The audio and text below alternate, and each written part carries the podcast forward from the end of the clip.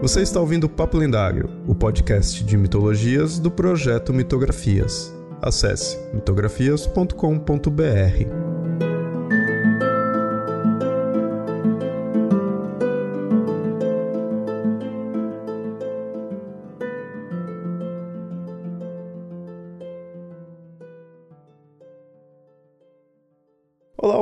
Sempre avisando, esse episódio foi publicado primeiramente lá no canal do Mitografias no YouTube. Se inscreve e curte os vídeos lá também.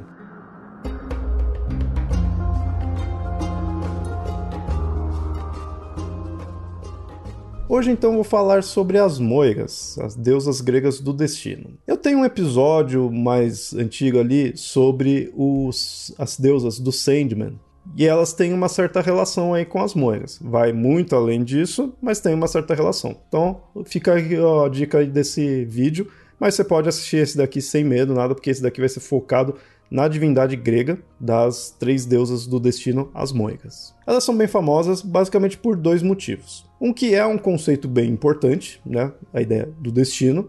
Então, a gente tem várias obras antigas sobre elas desde as obras do Homero até a Teogonia do Exíodo e, na verdade, diversas obras que vieram posteriormente. Tem bastante texto que, em que elas aparecem. Então, aí já começa também a ter suas variações e mostra toda a importância que elas têm. E também porque em obras midiáticas atuais elas são também bastante representadas. Como eu citei o vídeo aí do Sandman, porque na obra do Sandman elas aparecem, ou pelo menos personagens que têm algo relacionado a elas. Né? Não é exatamente elas, mas está ali representado, quem ou não, vem delas. Justamente também, de novo, por causa disso, porque é o destino, é uma, um conceito importante. E aí, sempre quando você vê é, três mulheres tecendo ali um fio da vida, é isso, são as moiras. É o que elas fazem, elas tecem o fio da vida dos mortais, às vezes não só dos mortais, também dos imortais. Então elas tecem o fio da vida, então elas tecem o destino da pessoa né? Mas é um destino individual, como falei, né? É daquela pessoa. Elas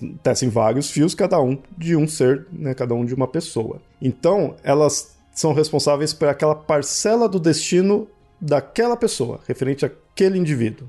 E daí que está relacionado o nome delas. Moira significa isso, significa uma parte, uma parcela, que é essa relação da parcela do destino daquela pessoa. Em algumas obras até elas nem são personificadas, é mais um conceito, e é esse conceito de destino da pessoa, né, da parcela ali tudo. Então, é, nem sempre até elas são é, personificadas né, em algumas obras. Então você já viu que tem variações, né? E é isso que eu vou falar aí hoje. Antes de tudo, então vamos apresentá-las. Elas são em três, pelo menos na maior parte das vezes. E aí temos Cloto, a fiandeira, que é ela que puxa o fio da vida. Temos Laquesis, a sorteadora, ela quem vai enrolando ali o fio da vida e ela quem decide é, quando vai morrer, ela que sorteia, né, quando a pessoa vai morrer. E temos a Tropos, que é inflexível, que é ela quem corta o fio da vida. A anterior ela sorteia, mas quem corta de fato é a Tropos. Por elas serem as fiandeiras que tecem o fio da vida da pessoa, elas então estão relacionadas desde o nascimento, né, está relacionado ao destino da pessoa, mas desde o nascimento até a morte da pessoa. Com isso, elas acabam sendo divindades profetas, né? Porque elas vão ter a profecia de toda a vida da pessoa, mas elas também são divindades relacionadas ao nascimento. Com isso, uma deusa que acaba sendo companheira delas é a deusa Ilítia, justamente a deusa dos partos e gestantes. Elas têm a ver com o nascimento e essa deusa também acaba sendo companheiras. Esse é o lado bom. Mas temos, obviamente, o lado ruim, o lado tenebroso, que é o fato delas serem deusas da morte da mesma forma que a ação do nascimento, elas estão ligadas à morte do indivíduo. Então elas são tenebrosas nesse sentido. Daqui a pouquinho eu entro na obra da teogonia e aí isso fica até mais claro. Mas esse lado tenebroso também conecta elas a outras divindades, outras divindades que também são em trindades, que também são tenebrosas, também são bem pesadas. Uma delas são as Keres, que são deusas é, relacionadas à morte violenta. Tem variações das Keres, mas nunca se encontra muita coisa para se aprofundar nelas, principalmente comparado com o que se tem das Moiras. E também as Egnias, são as Fúrias. São deusas da punição, da vingança. E tanto as Keres quanto as Fúrias são consideradas deusas quitônicas, né? deusas do submundo. As Moiras, às vezes, também é posto dessa forma. Você vê que elas são deusas pesadas, tenebrosas, relacionados à morte, relacion... e por estar relacionados à morte, relacionados ao destino humano, né? o destino do indivíduo, como as moiras são. Entrando agora na teogonia, é bem interessante essa obra para ver como as moiras são representadas, porque elas têm duas representações, de certa forma, é porque elas têm dois nascimentos. Sempre lembrando aquele episódio do qual eu falei de genealogia, domínio e nomes, quando é relacionado à genealogia, que nas moiras é interessante analisar isso. Por quê? Porque elas têm duas ascendências. Na teogonia, primeiramente mostra que elas são filhas de Nix, Nix, deusa da noite, do qual o Exildo faz questão de mostrar que é uma deusa tenebrosa, ser da noite, e que gera vários deuses também tenebrosos, também de conceitos nocivos para a humanidade, e a Moira está incluso nisso.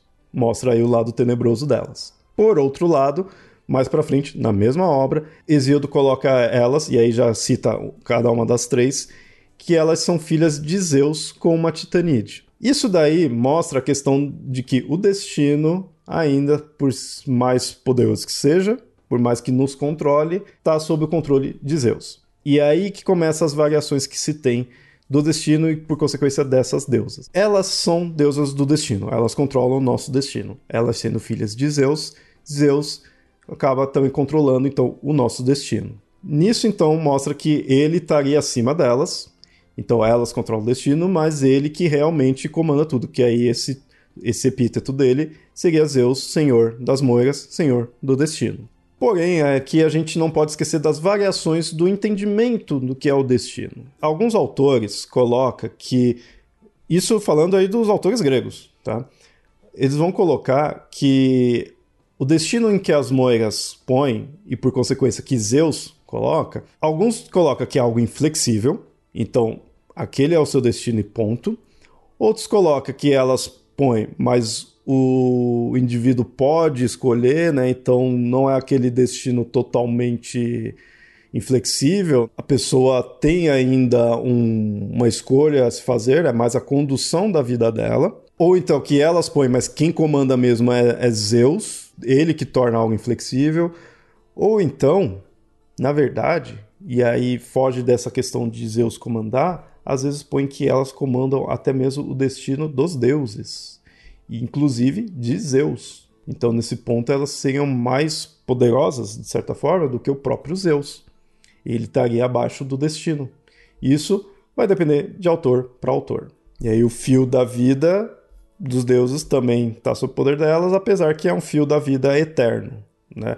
Mas as ações, os eventos, o que vai acontecer, é elas que comandam. Elas que sabem quando nasce, como nasce, como vive, profetiza tudo, inclusive a morte, para, obviamente, os mortais, né? nós humanos. E as representações delas também variam. A gente está acostumado a ver três mulheres tecendo um fio. E aí, sendo uma jovem, que aí seria o que está no começo do fio, uma já adulta, na metade, e uma anciã, que está no final, que é quem corta.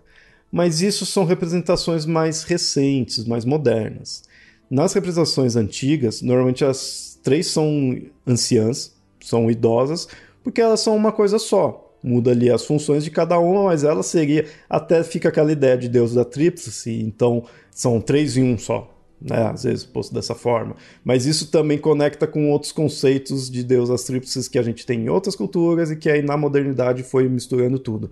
Você assistindo o vídeo que eu falei do Sandman, você entende melhor isso. Mas voltado para essa questão das moiras da antiguidade, muitas vezes elas são representadas como três anciãs. As três são velhas, mostrando que o destino é algo que sempre existiu, né?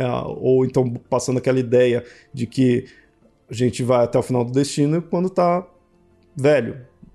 Teoricamente, se tiver sorte. E então não tem isso de mudança de idade, pelo menos não nessas mais antigas. E até mesmo a função delas, né, de uma tá em cada ponta ali do, do tecer, é, isso também varia. Às vezes é posto ela, cada um numa função, às vezes não. Às vezes elas apenas estão tecendo, são três ali que estão tecendo o fio da vida de alguém. Não necessariamente uma cortando, uma enrolando, não, nem sempre tem essa diferenciação. A quantidade também é algo que muda.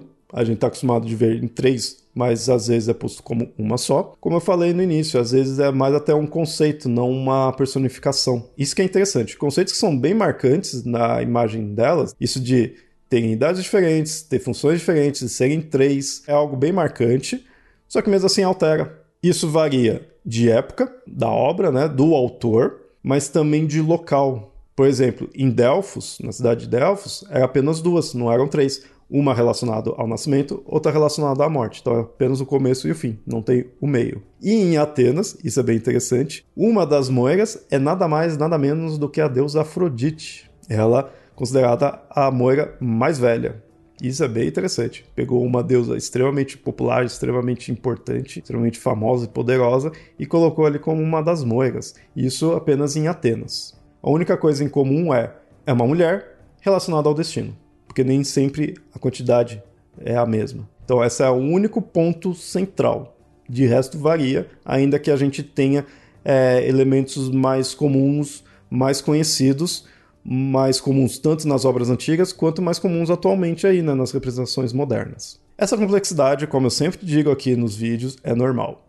Principalmente porque a gente está falando de um conceito extremamente importante, extremamente trabalhado nas diversas obras. Mas eu falei das moiras, elas são as gregas. A gente tem também uma versão romana, que são as parcas. Elas se assimilam bastante com as moiras, mas porque depois de um tempo elas assimilaram, literalmente elas pegaram conceitos das moiras. Inicialmente, elas eram apenas deusas relacionadas ao nascimento, tanto que o nome delas há quem diga que está relacionado a isso, a parir. Mas há também quem diga que Parcas também está relacionado à questão da divisão, da mesma forma né, que Moiras é aquela coisa de ser uma parte, uma parcela, Parcas também teria nisso. Porque até como eu falei, depois de um tempo elas ficaram extremamente parecidas com as moiras e elas são extremamente importantes também para os romanos. Assim como as moiras é para os gregos, né, mas as parcas também para os romanos foi bem importante porque é isso na né, questão do destino, isso quando assimilou. E aí elas também se tornaram deusas relacionadas à morte. E aí as três são chamadas de nona, décima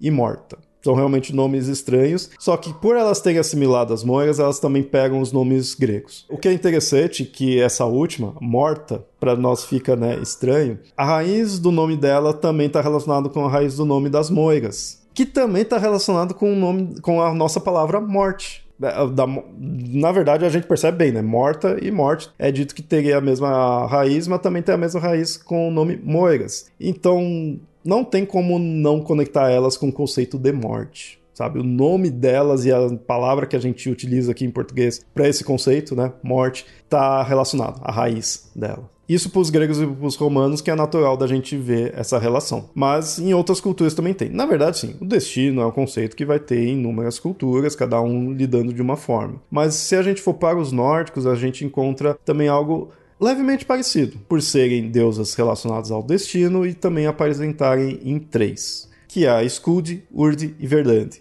que são as Nornas. Acontece que essa semelhança também fica aquela discussão. Quando é que foi que ficou semelhante? Foi depois que aí começou a ver e a fazer essa comparação e aí algumas representações então começam a assimilar? Ou de repente é antes, então elas têm um fundo em comum? Tem-se esses estudos sobre isso, né? De repente no início elas não eram tão parecidas, mas aí, por verem similaridades, foi ali, tornou igual, né, basicamente. Então tem essa questão. Porque, como eu falei, é um conceito amplo, a gente vai ver isso em inúmeras culturas, mas na questão de trindade, de três ali tecendo, a gente vê mais para os gregos e aí para os romanos também puxam um pouco isso, e algumas representações pondo as nórdicas assim. Mas na antiguidade elas não necessariamente eram tecelãs, mas tinham essas três deusas. E aí nas representações modernas a gente acaba juntando tudo numa coisa só e juntando com conceitos tríplices, né? Deusas tríplices. Por outros motivos, a gente acaba unindo com as três deusas do destino. Então é isso, eu quis trazer esse episódio aqui é focado numa coisa mais específica, mas para quebrar essa ideia que a gente tem mais do popular aí das representações das deusas, nessa né? diferença de idade, ou para mostrar que é sempre assim. Não, não, não é sempre assim, tem muita variedade. Então quis mostrar que a gente está acostumado com essa imagem, mas tem outras. Isso é comum em mitologia, né? Eu sempre digo isso daqui para você.